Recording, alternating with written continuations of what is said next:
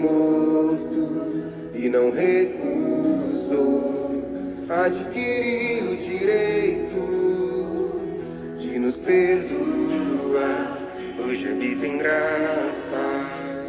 Olá, queridos, graça e paz, que o Senhor abençoe seu dia, você possa habitar nesta graça e ter essa paz que só o Senhor Jesus Cristo foi e é capaz de dar. Amém? Gostaria de estar finalizando hoje o Salmo 37, né? Fizemos em três etapas e hoje a partir do versículo então 34 ao versículo 40, né? Vamos ler primeiro esse final né, de versículos e depois vamos meditar em cada um deles, né? Que diz assim: Espera no Senhor e segue o seu caminho, e ele te exaltará para possuíres a terra. Presenciarás isso quando os ímpios forem exterminados. Vi um ímpio prepotente a expandir-se, qual cedro do Líbano. Passei e eis que desaparecera, procurei-o e já não foi encontrado. Observa o homem íntegro e atenta no que é reto, porquanto o homem de paz terá prosperidade. Quanto aos transgressores, serão a uma destruídos. A descendência dos ímpios será exterminada. Vem do Senhor a salvação dos justos. Ele é a sua fortaleza no dia da tribulação. O Senhor os ajuda e os livrará. Livra-os dos ímpios e os salva, porque nele buscam refúgio. Amém? Então, primeira coisa aqui no versículo 34 é, né, mais uma vez, o salmista Davi fazendo um apelo, né? Espera no Senhor. Amém? Esperar no Senhor, irmãos, significa exatamente isso a gente descansar né, no Senhor, ou seja, colocar a nossa esperança no Senhor. Né? Por quê? Porque é dele que vem a salvação. Então ele diz assim: espera no Senhor, segue o seu caminho, ou seja, seguir a vontade do Senhor, né?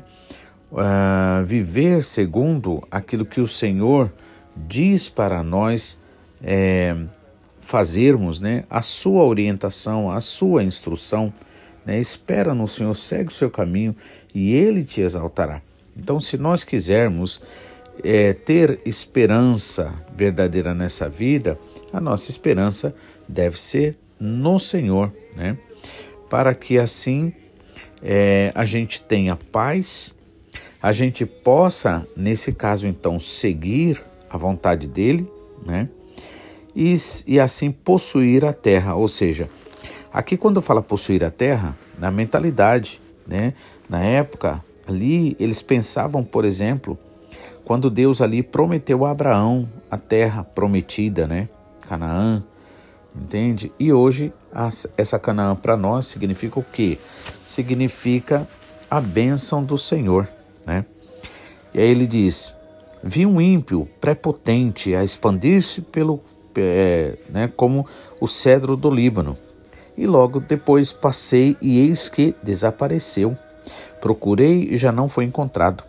Agora, observa o homem íntegro, aquele que se entrega ao Senhor, aquele que vive de acordo com a palavra do Senhor e atenta no que é reto, porque o homem de paz terá é, posteridade, ou seja, o Senhor vai dar continuidade a ele. Mas, quanto aos transgressores, serão a uma destruído e a descendência dos ímpios será exterminada. Vem do Senhor, é do Senhor que vem a salvação dos justos, é Ele que é a sua fortaleza no dia da tribulação. O Senhor os ajuda e os livra, por quê? Livra dos ímpios e os salva, porque no Senhor buscam refúgio. Amém? E aí, é importante que é, a palavra do Senhor deixa bem claro que nós devemos né, ter em mente aquilo que nos dá esperança. Então, por exemplo, nossa verdadeira esperança está no Senhor, não está nos homens, não está nas coisas que a gente consegue, que conquista, né, nos bens materiais, mas está no Senhor. pois Ele é quem nos promete abençoar e é Ele não só que faz a promessa, mas Ele também pode, Ele tem, é, é, Ele é o que pode de fato nos abençoar, né? Então, é, temos nele, inclusive, né, não só as bênçãos aqui na terra, mas, acima de tudo, a vida eterna, né? E o Senhor, que não pode jamais mentir, jamais a sua palavra pode cair por terra, ele deixa isso bem claro para nós, para que a gente possa esperar nele. Ter esperança significa confiar no que ainda não vemos, mas confiar naquele que disse que é poderoso para fazer muito mais, né? Muitas vezes a gente coloca a nossa esperança nas coisas do, dessa terra, no dinheiro, na ajuda das pessoas, no planos do governo, né? No entanto, todas essas coisas podem falhar e um dia com certeza falham. Mas se nós realmente esperarmos no Senhor, a palavra do Senhor deixa bem claro que nós jamais seremos confundidos, jamais seremos envergonhados, né? E a esperança produz bons efeitos na nossa vida, né? Qual é? É a confiança, a tranquilidade, a paz, o medo realmente. Ele vai desaparecer, por quê? Porque nós temos certeza que aquele que prometeu é fiel para cumprir. E agora eu gostaria de ler aqui alguns versículos que falam sobre esperança. Né? Por exemplo, Jeremias 29, 11 diz assim: Porque sou eu, o Senhor dizendo, né? Porque sou eu que conheço os planos que tenho para vocês, diz o Senhor, planos de fazê-los prosperar e não de causar danos, planos de dar a vocês esperança e um futuro, né? Então, é, assim como um pai, né, que o único interesse do pai é no filho, né? É que o filho seja abençoado. Assim o Senhor, né? Porque não somos nós, né? Que, é, vamos dizer assim, é, fazemos algo pelo Pai, mas é o Pai que faz por nós, né? Outro versículo também aqui, capítulo, é Salmos 42, versículo 11, né? Olha só o que diz. Porque você está tão triste assim em mim, ó minha alma, ou seja, Salmista Davi dizendo, né? Por que está assim tão perturbada dentro de mim? Ponha a sua esperança em Deus, pois ainda o louvarei. Ele é o meu Salvador e o meu Deus. Né? Então, ali, o salmista Davi, como eu gosto sempre de lembrar, ele falando ali, conversando com ele mesmo, acalmando ele, né? o seu interior, a sua alma, dizendo: Por que está em, abatida em mim a minha alma? Né? Creio em Deus, pois ainda o louvarei. Né? Também Salmo 146, versículo 5, nós temos escrito o quê? Como é feliz aquele cujo auxílio né, é o Deus de Jacó, cuja esperança está no Senhor, seu Deus. Ou seja, não tem como você não é, é, não tem como você ficar triste, desesperado, com medo, né? Se você colocar verdadeiramente a sua confiança no Senhor e a sua esperança nele, né? E aqui diz o Deus de Jacó. Quando falo Deus de Jacó, significa o Deus dos fracos, Deus dos necessitados, dos pobres, daqueles que reconhecem verdadeiramente que o Senhor é aquele que nos abençoa.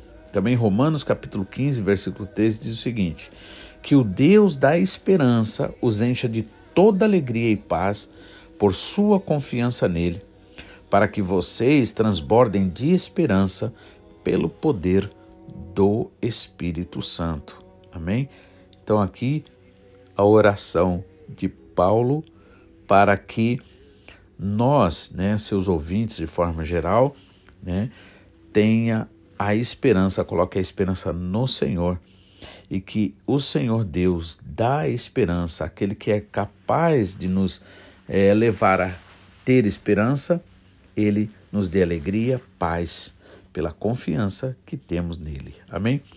Efésios também, capítulo 1, versículo 18, o mesmo Paulo, ele diz o seguinte: Oro também para que os olhos do coração de vocês sejam iluminados, a fim de que vocês conheçam a esperança para a qual ele os chamou, ou seja, o Senhor nos chamou à esperança, as riquezas da gloriosa herança dele nos santos. Então, a oração de Paulo para nós, para os seus ouvintes, era exatamente isso: que nossos olhos sejam iluminados, ou seja, que nós possamos entender, né, a boa vontade do Senhor, a perfeita vontade do Senhor e conhecer a esperança para a qual ele nos chamou. Amém? Também em Romanos ainda 5, é, versículo 1 e 2 diz assim: Tendo sido, pois, justificados pela fé, temos paz com Deus por nosso Senhor Jesus Cristo, por meio de quem obtivemos acesso pela fé a esta graça, na qual agora estamos firmes e nos gloriamos na esperança da glória de Deus. Amém? Então, a palavra do Senhor realmente ela existe para quê? Para trazer para nós paz, alegria, esperança, né? Pedro agora, 1 Pedro, capítulo 1, versículo 3 diz assim: Bendito seja o Deus e Pai de nosso Senhor Jesus Cristo, conforme a sua grande misericórdia, ele nos regenerou, nos regenerou para uma viva esperança por meio da ressurreição de Jesus Cristo dentre os mortos. Temos aqui então uma declaração, né, falando da esperança viva, ou seja, uma esperança, né, real, verdadeira, não uma esperança morta, não é esperar em quem não pode nos ajudar, mas sim esperar naquele que é poderoso para fazer muito mais do que nós desejamos e imaginamos. Também Paulo, no, na carta a Tito, né, capítulo 3, versículo 7, diz assim: Ele o fez a fim de que, justificados por sua graça, nos tornemos seus herdeiros tendo a esperança da vida eterna. Né? Então, o Senhor fez, né, o que nos fez a fim de que, justificados por sua graça, ou seja, abençoados, favorecidos pelo seu amor, nos tornemos herdeiros, tendo a esperança da vida eterna. Amém? Também aqui, 1 Tessalonicenses capítulo 4, versículo 13 e 14, diz assim, Irmãos, não queremos que vocês sejam ignorantes quanto aos que dormem, para que não se entristeçam como os outros que não têm esperança. Se cremos que Jesus morreu e ressuscitou, cremos também que Deus trará mediante Jesus e com ele aqueles que nele dormiram, ou seja, aqueles que morreram em Cristo. Então aqui Paulo está falando de uma esperança, né, de é, nós estarmos juntos com aqueles que partiram. Romanos capítulo 8, versículos 24 e 25 diz assim: Pois nessa esperança é que somos salvos, mas esperança que se vê não é esperança. Quem espera por aquilo que está vendo, né, não tem sentido, não é? Mas se esperamos o que ainda não vemos, aguardamo-lo pacientemente. Amém? Então, se esperamos o que não vemos, ou seja, se temos verdadeira confiança, então nós podemos aguardar com paciência. O que significa que nós podemos, é, nós seremos, é, nós somos nesse caso fortalecidos a, ao ponto de sofrer as dificuldades do dia a dia. Paciência significa isso, né? Capacidade de sofrer infortúnios, não desistir, né? Continuar firme, porque sabemos que aquele que prometeu é poderoso para fazer muito mais do que nós pensamos e desejamos. Então, é, também Romanos 12 e 12 diz assim: Alegrem-se na esperança, sejam pacientes na tribulação e perseverem, permaneçam na oração também. Amém? Conselho maravilhoso. Romanos 5 e 5 diz assim: A esperança não nos decepciona, porque Deus derramou seu amor em nossos corações por meio do Espírito Santo que ele nos concedeu. Amém? Então, a esperança não nos decepciona, ou seja, não ficaremos envergonhados, porque um dia nós veremos cumprido toda a promessa que o Senhor fez para nós. Amém? Hebreus 11:1 diz assim: Ora, a fé é a certeza daquilo que esperamos e a prova das coisas que não vemos. Amém? Colossenses 1, 4 e 5 nos diz o seguinte: Pois temos ouvido falar da fé que vocês têm em Cristo Jesus e do amor que tem por todos os santos, por causa da esperança que está reservada a vocês nos céus, a respeito da qual ouviram por meio da palavra da verdade, o evangelho. Amém? E um último versículo aqui, 2 Coríntios capítulo 3, versículo 12, diz assim: Portanto, visto que temos tal esperança, mostramos muita confiança. Amém? Que Deus abençoe, que você possa realmente colocar toda a sua esperança no Senhor, sabendo que Ele é poderoso para fazer muito mais do que nós pensamos, desejamos ou imaginamos. Amém? Nosso Pai maravilhoso, Ele realmente quer nos abençoar. Por isso, fique firme, deixe cada dia mais o Senhor trabalhar na sua mente, no seu coração e assim usar você conforme a vontade dele, até que ele venha e realmente todos nós estaremos juntos com ele. Amém? Que Deus abençoe, em nome de Jesus.